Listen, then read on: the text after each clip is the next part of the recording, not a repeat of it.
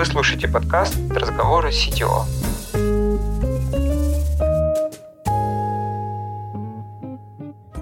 В этом сезоне вместе с коллегами из других компаний продолжаем разбираться в деталях работы CTO. Каждый выпуск будет раскрывать одну тему. Мы с гостем обсудим ее с разных сторон – Глубже погрузимся в задачи, поговорим о найме и развитии этих лидов, open source, подходов и процессах разработки. И, конечно, поделимся лайфхаками и опытом, который приветствует всем, кто растет в сторону CTO или недавно им стал. Все как у взрослых. Погнали! На связи виртуальный помощник, и я расскажу, кто стал гостем этого эпизода. Это Алексей Кирпичников, руководитель разработки в Контуре. В компании работает около 10 тысяч человек. Из них примерно 2000 разработчиков. В зоне ответственности Алексея разработка коммерческих продуктов для конечных клиентов. В этом выпуске поговорим о матричной структуре и как она выглядит в контуре, какие задачи выполняют функциональные и проектные руководители, как принимаются решения, выстраиваются адекватные процессы, кто отвечает за развитие и зарплаты разработчиков, какими навыками нужно обладать руководителем функций и кто обычно ими становится. Алексей расскажет, что происходит с разработчиками при закрытии проектов и какие есть возможности для перехода в другую команду. Всем привет, это подкаст «Разговоры CTO». С вами я, Павел Причин, я CTO в компании Dodo Engineering. И сегодня у нас в гостях... А я Леша Кирпичников, я руковожу разработкой в Контуре. А, Леша, привет. Привет. Давай сразу попробуем как-то обозначить контур довольно ну, большая компания по количеству разработчиков. Можешь как-то очертить для наших слушателей, где ты находишься, в какой структуре, в каком месте в контуре? А смотри, в контуре всего работает э, примерно 10 тысяч человек. Из них разраб... ну, разработчиков, если прям в широком смысле брать разработчиков, то есть не только программистов, но инженеров, которые занимаются эксплуатацией, э, брать аналитиков, тестировщиков, проектировщиков интерфейсов, юзабилистов, ну, то есть все как, как бы производственные роли, которые есть. Это примерно в районе двух тысяч человек. Я руковожу теми разработчиками, которые делают, собственно, коммерческие продукты контура. То есть теми разработчиками, которые не внутренние сервисы делают для других разработчиков, а теми, кто делает вот прям продукты, которые продаются внешним пользователям. Подожди, ты говоришь слово «руководишь», как будто ты им прям задачи каждодневные ставишь. Ну, нет, это, конечно, не совсем так, потому что невозможно ставить каждодневные задачи, а, когда две тысячи человек, или даже полторы, или даже одна тысяча, поэтому, конечно, есть а, структура, структура управления. Ну, и я где-то вот, вот в верхушке этой структуры нахожусь в одной из точек. Вот, на самом деле структура матричная, я могу про это рассказать подробнее, если интересно. А, давай, давай, расскажи. А, ну, вообще, у нас довольно традиционная э, матричная структура в разработке, в производстве в контуре. И она состоит из двух измерений, ну, такая матрица, да, два измерения э, по вертикали и по горизонтали. А вот одно из них проектная цепочка управления, да, то есть это как бы руководители, которые управляют, которые ставят задачи, что нужно делать, которые, собственно, формулируют э, бизнес-результат, которого нужно добиться. И есть функциональное, второе функциональное измерение, а это руководители, которые руководят ну, как бы профессиями, да, функциональными зонами. То есть я вот, например, в, в этой э, матричной структуре я функциональный руководитель. Я руковожу функциональной зоне разработки руководителем являюсь. А вот, то есть я не ставлю задачи э, скорее, что нужно делать, да, а я ставлю, э, я определяю, как это нужно делать, как должна быть разработка устроена. А ты сказал такое интересное слово, что есть какие-то профессии. А что это за профессии? Как вот ты определяешь, нужна ли какая-то новая ну, роль, наверное, да, это называется обычно? Или не нужна? Ну да, на самом деле есть довольно, довольно-таки устоявшиеся процессы разработки, устоявшиеся структуры команд, которые в контуре появились еще задолго до того, как я стал руководителем управления э, разработки. Портреты вот этих вот ролей, да, портреты этих специальностей, они довольно устойчивые. То есть понятно, что есть, а, допустим, backend разработчики на разных языках, в разных стеках, есть frontend разработчики, есть, э, допустим, системные аналитики, тестировщики. И на самом-то деле у меня есть, ну вот у меня в управлении разработки, да, я, я руководитель управления разработки официально, так в трудовой книжке написано. А есть у каждой вот такой роли, у каждой профессии есть свой руководитель. Да, есть там, условно говоря, главный тестировщик, да, он на самом деле называется руководитель направления тестирования. Вот, ну, на самом деле, просто человек, который определяет, как а, профессия тестировщика выглядит в контуре, то есть какие мы предъявляем требования на входе, как мы оцениваем этих сотрудников, там разные матрицы компетенций, да, всякие приемы, которые используют тестировщики, как обучение устроено, как конференции устроены, как вот вся-вся-вся жизнь, именно все, что связано с тестированием, это определяет руководитель тестировщиков. И вот у меня в каждой роли есть такой главный за эту роль человек. Вот, ну как появляются новые роли, это хороший вопрос. На самом деле они обычно появляются естественным образом, то есть когда в какой-то команде или в каких-то нескольких командах появляется потребность в каком-то новом портрете специалиста, который еще которого еще не было э, в компании или который как-то не совсем подходит под существующие портреты, ну, это не запрещено, то есть такие люди могут появляться. Вот, и постепенно, если, если их становится много, то тогда мы можем организовать вот новую такую функциональную зону, да. Например, у нас традиционно не было такой выделенной зоны которые, людей, инженеров, которые занимаются эксплуатацией сервисов, да, то есть у нас как бы были э, отдельно, в отдельном подразделении условно системные администраторы, вот, и в нашем подразделении в управлении разработки были только разработчики, да, но со временем эти роли, они друг с другом в тот самый DevOps, да, как, как так называемый DevOps сливаются, то есть постепенно граница со временем между условно админами и разработчиками, она стирается. Вот она со временем стиралась, стиралась, стиралась, и появились такие люди, которые на, ну, как бы они на стыке где-то находятся, да, то есть они разбираются и в том, и в другом. И появилась необходимость и потребность, назрела выделить вот этих людей в отдельную роль, да, инженер у нас называется, ну, опять же, там в трудовой книжке написано инженер эксплуатации веб-сервисов, но на самом деле это такой человек на стыке между администрированием и разработкой. Есть такая функция, да, и у нее есть тоже функциональный руководитель свой. Вот у этих вот лидеров по профессиям, как ты сказал, вот на примере QA, например, э, у них есть какие-то свои собственные команды? Могут ли они сами распределять, в какой команде должно быть сколько тех или иных профессий? Какое у них влияние на продуктовую какие-то команды разработки?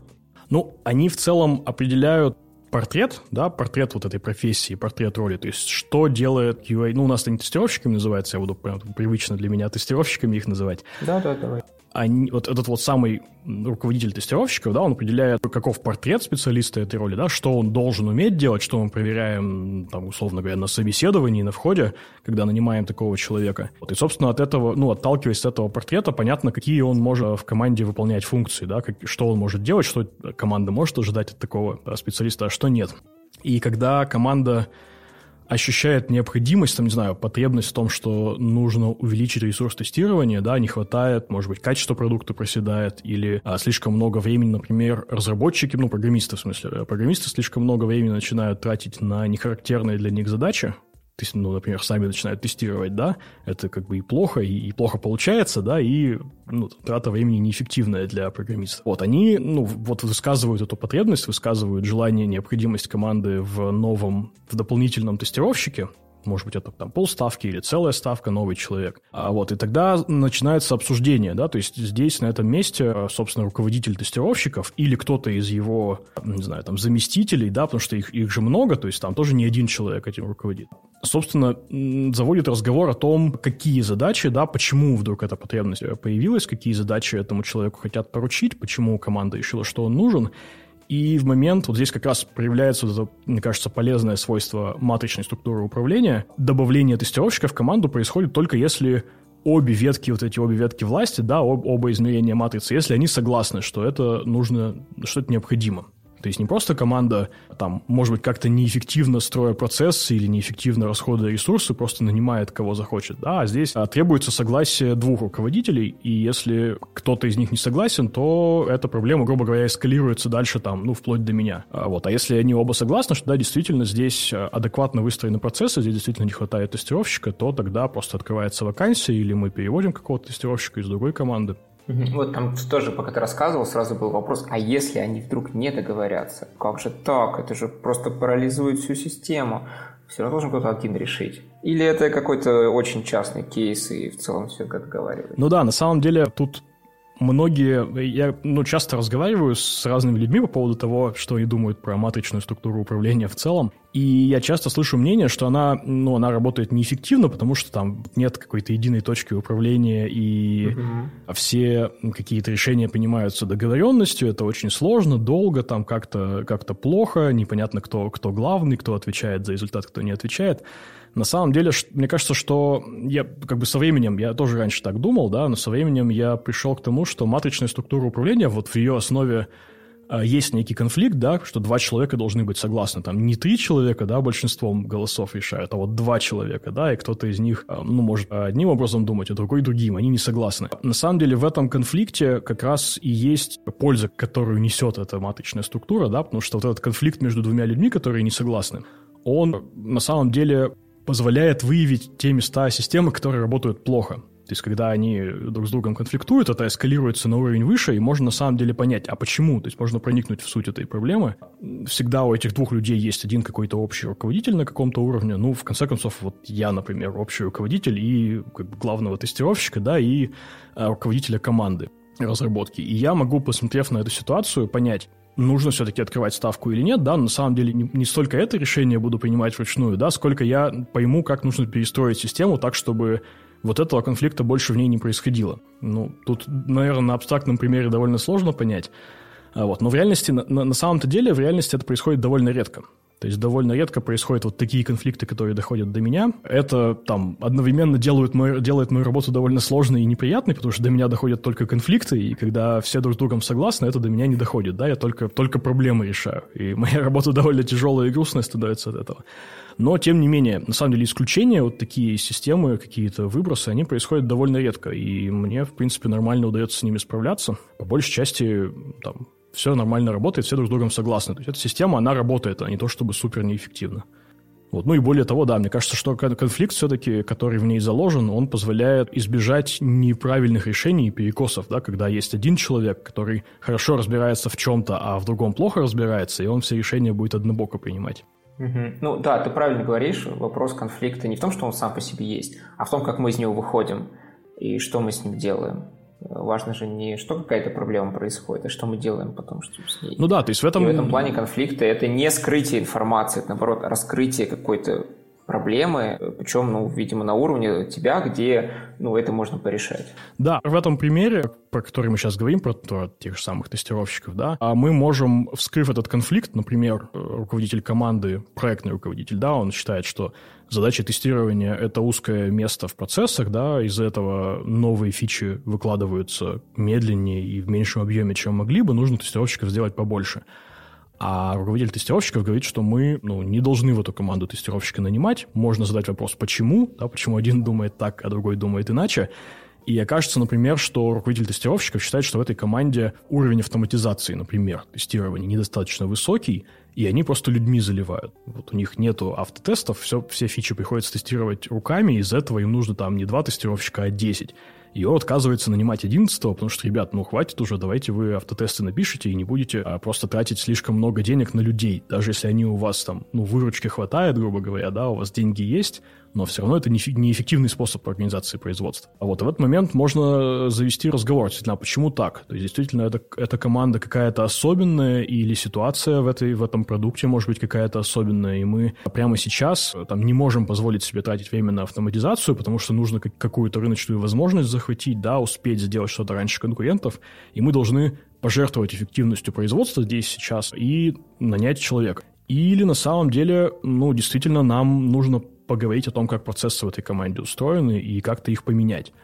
А может быть, на самом деле нам нужно процессы вообще во всей функциональной зоне тестирования поменять. То есть, может быть, этот конфликт, он вскрыл а то, что мы вообще там слишком многого требуем от тестировщиков, нам нужно эти требования снизить. И не только в эту команду, а вообще во все команды нанимать больше тестировщиков, все делать руками. То есть тут развилка, она довольно большая. Можно поменять правила, как все работает. Ну, получается, тебе не просто приходят какие-то проблемы и конфликты, ты можешь их как исследователь разобрать, разложить на атомы и вместе с участниками какой-то новый смысл родить в итоге. Да, мне кажется, что здесь ну, вот самое главное для меня в этой ситуации не впасть в разбор каких-то отдельных кейсов, да, не стать просто каким-то арбитром, который на потоке решает э, конфликты локальные, и там в каждое локальное решение принимает и как бы забывает о нем и переходит к следующему, а остаться в роли и в позиции человека, который на основании вот этой, вот этой обратной связи и входящей информации думает о том, как изменить процессы и правила, как все устроено в целом, чтобы уменьшить количество ручных вмешательств в эту систему. Давай продолжим тему вот с этой матричной структуры и какие последствия отсюда получаются. Интересно рассмотреть, а кто же все-таки занимается развитием разработчиков, инженеров. А кто, например, все-таки в конце концов решает по зарплате? Это тоже важный момент. Да, это на самом деле два, э, наверное, немножко отдельных вопроса, потому что если под развитием понимать, ну, конкретно обучение, да, то обучением занимаются функциональные руководители, то есть руководители э, профессий, руководители ролей, а подбирают какие-то курсы или сами создают курсы, может быть, создают курсы силами, собственно, сотрудников этой профессии внутри компании какие-то мастер-классы, метапы, конференции, это все в ведении функциональных руководителей, а вот оценка сотрудника и, собственно, ну, вследствие оценки сотрудника это и размер зарплаты сотрудника, и размер там, премии сотрудника, опционная программа и все остальное. Это снова предмет для того, чтобы согласие искать между двумя ветками вот этого управления маточного, между непосредственным руководителем и функциональным руководителем. Ну, непосредственно в смысле проекта. И здесь в процессе пересмотра, то есть у нас довольно стандартные циклы полугодового performance review приняты. Каждые полгода мы проводим оценку сотрудников, и в процессе этой оценки, начиная там с самого нижнего уровня, для того, чтобы пересмотреть зарплату сотрудника, оценить его результаты, требуется согласие двух руководителей. То есть это руководитель а, профессии и руководитель проекта. И в этой ситуации руководитель профессии скорее оценивает э, некое соответствие там, профессиональному уровню, профессиональным навыкам, условно говоря, уровню там, или грейду, а руководитель проектный, он оценивает результаты, то есть какую пользу принес этот сотрудник своему проекту, насколько он хорошо сработал в команде, насколько велик его вклад в результат этого проекта. А вот, и здесь между ними требуется некое согласие, ну и здесь тоже на самом деле любой конфликт, он позволяет вскрыть интересную информацию, потому что если, а, например, функциональный руководитель говорит, этот человек очень высокого уровня, у него высокие профессиональные навыки, это, например, не знаю, ведущий программист, один из самых крутых других э, в компании, вот, а проектный руководитель оценивает его не очень высоко. Это повод подумать, а может быть для этого конкретного проекта не нужен такого уровня программист. Может быть он ну, overqualified, да, для этого проекта. Можно его перевести на какой-то другой, где он больше пользы принесет. Вот, это повод поговорить об этом, мне кажется, очень полезная информация. Ну, то есть нет какого-то человека, за которым все-таки финальное решение здесь находится, ну, конкретно пересмотре компенсаций это должно быть именно между ними договор. Э, ну, в конечном итоге всегда, если между двумя людьми есть несогласие, то это приводит к эскалации. У нас на самом деле понятно, что при таком масштабе подразделения, ну, есть несколько уровней подчинения, то есть есть в каждом, ну, условно говоря, у меня есть э, заместитель в каждом бизнес-юните, да, это какая-то совокупность проектов, а у этого человека есть подчиненные руководители э, команды разработки в каждом конкретном проекте, то есть тут такие два уровня. И функциональной, ну, по функциональной линии тоже есть, бывает несколько уровней, ну, в зависимости от размера э, функциональной зоны. И понятно, что там несогласие двух руководителей на самом нижнем уровне просто эскалируется до руководителей более высокого уровня, да, если они не согласны, то это эскалируется уже до меня. И на самом деле вопрос за зарплаты конкретного разработчика ну, до меня эскалируется там в единичных случаях, очень редко. То есть, как правило, либо на самом нижнем уровне получается договориться, либо уровнем выше. Вот, и это все ну, там как-то убывает, убывает этот ручеек э, ситуации несогласия и конфликта.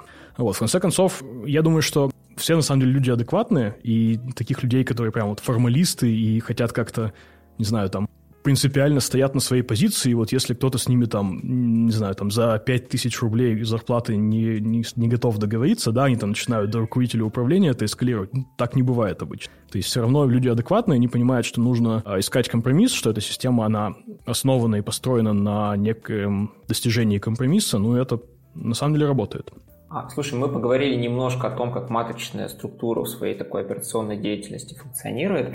А интересно э, вот что. Бывают разные ситуации, мир меняется, что-то новое возникает, что-то старое становится неактуальным, и все равно иногда приходится, э, ну скажем так, закрывать какие-то направления или открывать новые направления. Наверняка в этом есть какое-то твое участие довольно активное. Можешь сказать, как это примерно происходит и как это, ну, как вся эта механика работает?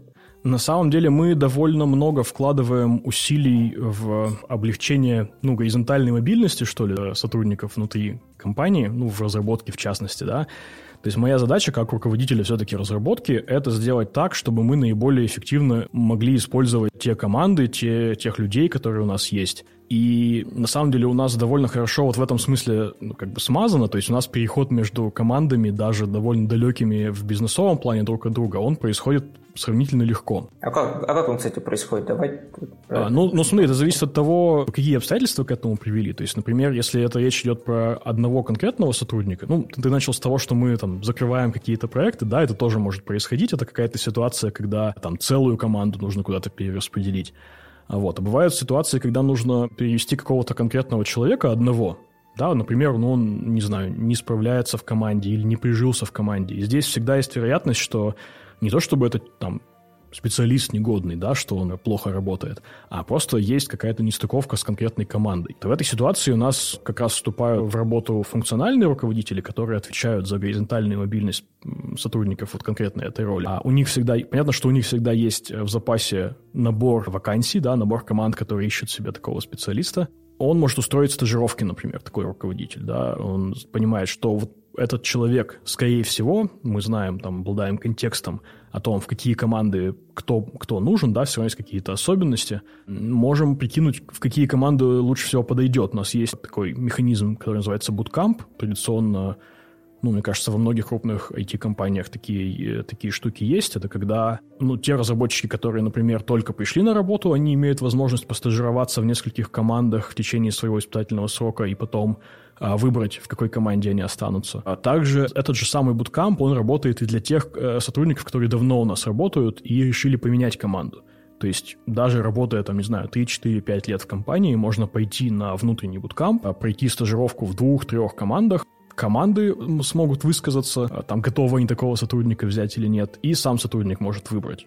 Вот, если там происходит такой матч между командой и сотрудником, то он просто переходит, ну, там, как-то мы обсуждаем с руководителями, как этот процесс перехода будет устроен, в какие сроки, там, как дела передавать, это все понятно. Вот, если такого матча не происходит, например, там, целых, там, две или три команды тоже не готовы этого сотрудника принять, да, то есть его одна команда, как бы, ну, решила его вывести, и там две или три другие тоже не готовы его принять, ну, скорее всего, значит, с этим сотрудником надо расставаться просто, потому что он, ну, скорее всего, нигде не, не приживется.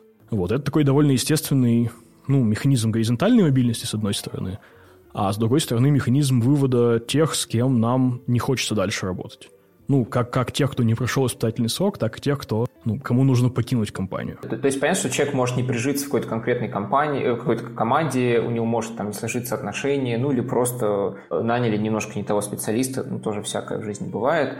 Ему, получается, за счет этой механики буткэмпа дается как бы второй шанс, может быть, третий, а уж если вот он ими не пользуется, ну тогда уж, наверное, нам вместе не по пути. Ну да, да, то есть это такой нормальный способ не сжигать людей, не терять тех, кого на самом деле сложно найти, просто потому что у нас возможностей внутри компании а, найти себе точку приложения усилий, их довольно много. Мы не должны просто брать и там направо и налево людьми разбрасываться. Наверное, ну, такой не то, что частный случай этой ситуации, а просто ну, как бы более масштабный, это когда нужно какую-то целую команду, да, как-то разобрать.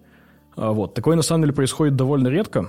Вот. И там просто ну, одно из двух событий происходит. Либо мы можем этой команде найти а, целиком как команде другое применение, то есть просто на другой проект а, там полностью или почти полностью перевести, если он похож по профилю, да, там по требуемым ресурсам. Вот. Ну, либо это просто ситуация, когда людей там по одному, по двое, по трое, ну, разбирают, вот, собственно, функциональные руководители тоже через эти механизмы э, горизонтальной мобильности между командами. Ну, и я так понял, ты неявно ответил на мой первый вопрос про то, как запускается или терминируются какие-то направления, продукты, там, проекты, это командами, да, наверное, команда все-таки какая-то минимальная единица. Да, тут, тут, да, тут надо понимать, что э, решение о закрытии разработки в каком-то конкретном продукте, проекте или его части – это решение все-таки э, решение бизнес-команды, то есть это не мое решение. Я все-таки руковожу конкретно, конкретной функцией в компании, разработкой. И а здесь я, ну, могу какое-то консультативное участие, да, в этом а, оказать, но в конечном итоге решение о том, стоит ли делать какой-то проект, стоит ли продолжать какой-то продукт развивать, оно лежит внутри бизнес-команды. Моя задача в этой ситуации как можно более эффективно и там экологично по отношению к сотрудникам а, сопроводить перераспределение людей из этой команды, да, то есть надо не потерять всех ценных сотрудников, сделать так, чтобы они остались в компании и перешли на с одной стороны, на наиболее подходящие для них проекты, с другой стороны, наиболее приоритетные для компании. Это вот тоже такой баланс, да, между, между желаниями и предпочтениями конкретного человека и предпочтениями компании в целом. Они же могут не совпадать. То есть, может быть, для компании а, важно делать какой-то продукт, который все считают там ужасным, дремучим легаси или каким-то, не знаю, а, скучным, там, неприятным. А сейчас вот он выстрелил. Сейчас на это легаси супер спрос какой-то огромный, и вот надо усиливать туда. Ну, на самом деле так бывает. Я, я не знаю, насколько это распространенная ситуация в IT-компаниях в целом. Я думаю, что везде в той или иной мере это есть. А, но мы занимаемся разными сервисами, в том числе для взаимодействия с государством, а для там, электронного документа оборота, отчетности. А, это я тут как бы не буду приукрашивать. Некоторые из этих вещей это не, ну, не то, что как бы, все считают, что это самая супер-секси работа в мире, там беспилотные автомобили и всякое такое, но это тоже нужно делать, это важная вещь. И не всегда человек, ну, я, допустим, хочу делать какой-то B2C продукт. Я не хочу делать продукт, то есть я хочу делать продукт, которым там моя бабушка пользуется. Не хочу делать продукт, которым пользуются какие-то другие там бездушные корпорации. А для нас, как для компании, важнее именно вот такой продукт вот в этот момент времени, который для корпоративных пользователей. И здесь нужно найти баланс, то есть здесь нужно, ну, и не заставлять людей заниматься чем-то, что им не нравится, потому что это неизбежно приведет к выгоранию и в итоге потере сотрудника.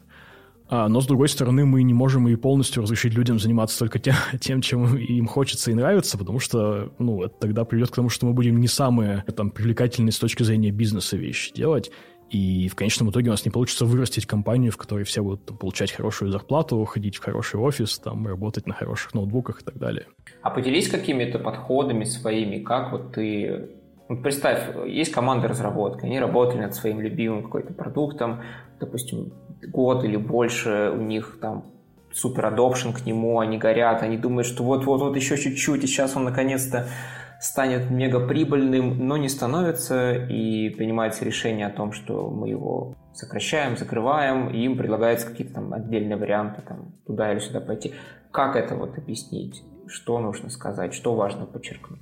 А я на самом деле, ну, я не, не скажу, не буду хвастаться и приукрашивать, я не буду говорить, что мы супер классно умеем это делать. То есть, действительно, нам, конечно, с трудом дается закрытие проектов, и я там могу... Ну, легко можно увидеть, да, в портфеле продуктов компании Конт какие-то вещи, которые ну, уже выглядят довольно старыми, которые, возможно, там не выглядят перспективными, и, и все, в общем-то, это понимают, но не всегда у нас получается быстро их, их закрыть, вот, потому что, конечно, вот этот сентимент, что мы это делали, да, у нас есть лояльные пользователи, нам жалко их разочаровывать, жалко от них отказываться, он есть, он есть и у рядовых сотрудников, он есть, на самом деле, и у руководителей компании, и у меня тоже, я же тоже человек, да, мне жалко выбрасывать что-то, что я долго делал. Это разговор, мне кажется, это предмет для разговора вот на самом прямо нижнем уровне, да, с конкретного руководителя, с конкретным сотрудником, ну, я не разговариваю с сотрудниками в, с командой разработки продукта, которые мы закрываем и команду куда-то переводим и распускаем.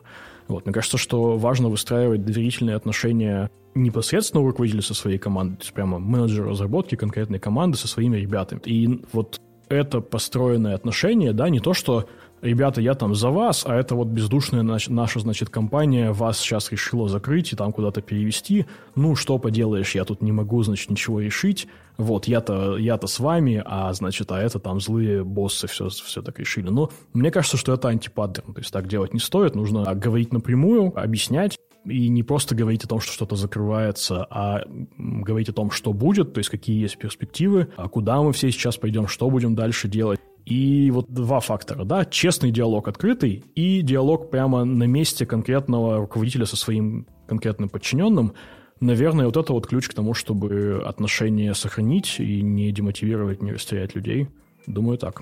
Так, так, давай продолжим тему про вот эту матричную структуру. В ней, как сказал, есть разные лидеры разных профессий, направлений, каких-то ролей, а, и ты с ними непосредственно работаешь. Но, наверное, примерно понятно всем, что у тебя есть какая-то работа, связанная с их уже взаимодействием, с ними, то есть их развитием, работа вот с этими лидерами.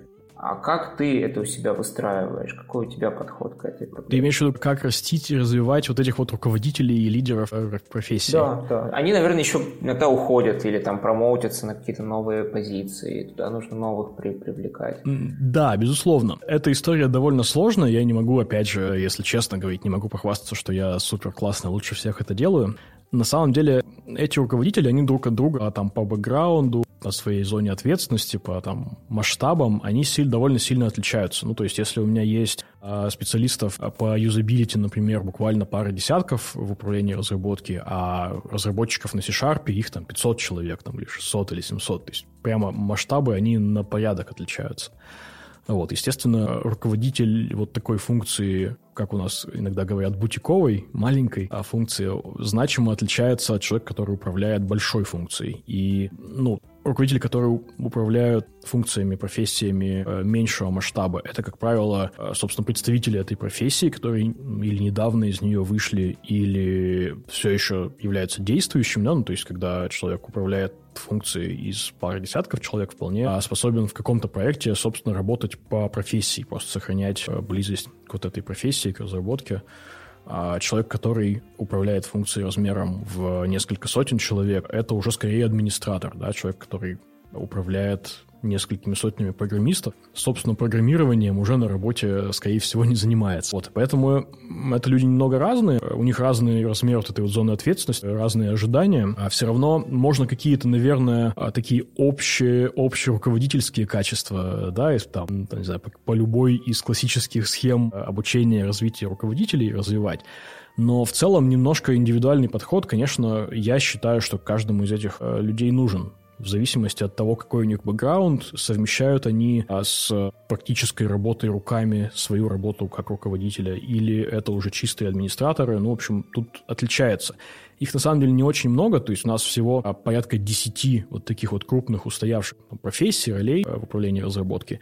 И поэтому тут вполне возможно одним взглядом это все окинуть и к каждому человеку найти индивидуальный подход, ставить индивидуальные задачи и какой-то ну, план развития для каждого из них свой подобрать. А слишком разные они получаются. Что ну, мне кажется, да. На самом деле тут у меня... И области, наверное, разные еще, и эти профессии. Да, да, безусловно. То есть разный, разный бэкграунд, разный опыт, разные пути привели. А сейчас, мне кажется, вот по состоянию на прямо сейчас у нас все руководители профессий это, э, это выходцы из этой профессии, которые там либо, либо сейчас продолжают еще в ней работать, либо там совсем недавно из нее вышли.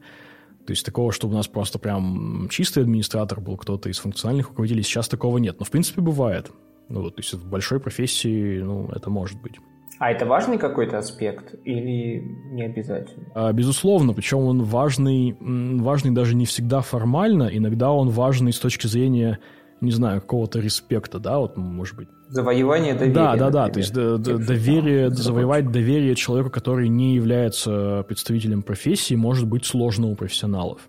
Может быть сложно, что тебя оценивает в конечном итоге человек, который э, в этой профессии хуже тебя. А так часто бывает, когда человек переходит в, в руководители на какие-то менеджерские позиции, начинает терять постепенно опыт прикладной работы, и часто так получается, что вот оценка, она тебя оценивает человек, который не так крут в твоей профессии, как ты. Это может быть болезненно, и тут нужно определенный авторитет наработать для того, чтобы это проходило. Давай тогда перейдем к финальному вопросу. А финальный вопрос такой. Порекомендуй, пожалуйста, нашим слушателям какие-то материалы, книги, может быть, видео, то, что тебя последнее время зацепило, или просто то, что ты считаешь важным поделиться. Да, я, э, окей, я порекомендую. Я вот иногда, у меня тоже есть э, свой там план развития себя самого и какие-то цели, которые я сам в том числе перед собой ставлю.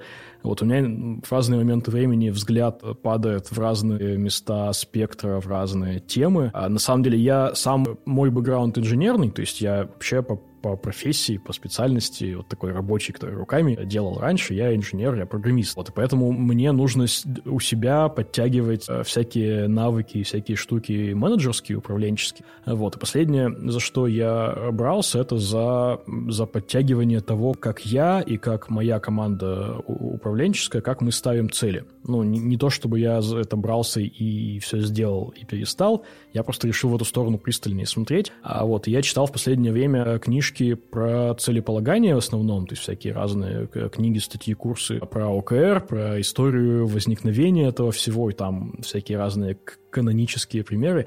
Я э, закинул книжки, которые... Ну, то есть там есть как бы как прямо основополагающие книжки, так и какие-то более уже производные, более современные.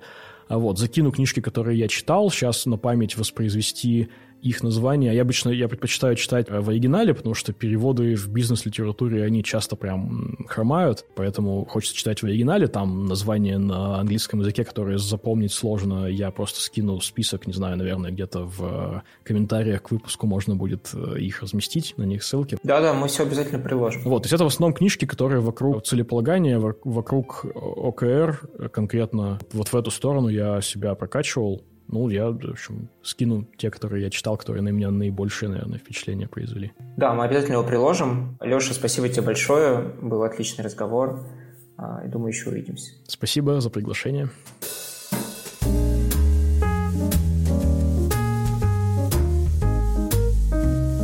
Это был подкаст «Разговоры с CTO».